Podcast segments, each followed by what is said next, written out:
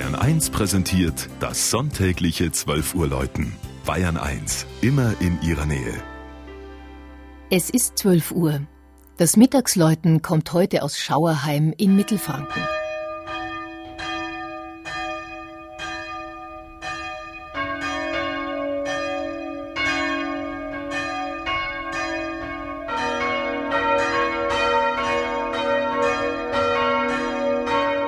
Im Aischgrund, wenige Kilometer vor den Toren von Neustadt an der Aisch, steht auf einer kleinen Sandsteinanhöhe die evangelische St. Katharinenkirche des mittelfränkischen Ortes Schauerheim.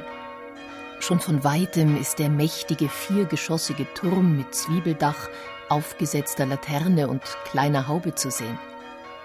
Alte Quellen nennen das Jahr 1509 für die Grundmauern des ursprünglich nur zweistöckigen Chorturmes. Über das Aussehen der Vorgängerkirche, die erstmals 1403 urkundlich erwähnt wird, ist heute nichts mehr bekannt. Ausführlicher belegt ist die Geschichte des Kirchenschiffes.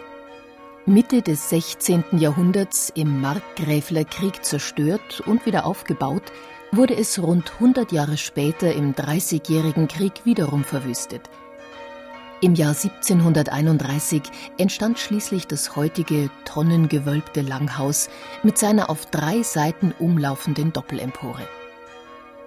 Der Blick richtet sich in dem schlicht eingerichteten Gotteshaus vor allem auf den mächtigen Kanzelaltar, wie er typisch ist für die Kirchenbauten der Ansbacher Markgrafen. Den Aufbau bestimmen vier detailreich geschnitzte Säulen und die Kreuzigungsgruppe mit Marien- und Johannesfigur zu Seiten des gekreuzigten Heilands. Der besondere Standort des Altars lässt vermuten, dass er ursprünglich nicht für die Schauerheimer St. Katharinenkirche bestimmt war. Wegen seiner Höhe passte er nicht in die Apsis und steht deshalb seit 1746 vor dem Chorbogen im Kirchenschiff. Im Chorraum selbst der seither als Sakristei genutzt wird, verbirgt sich eine weitere Kostbarkeit der Kirche.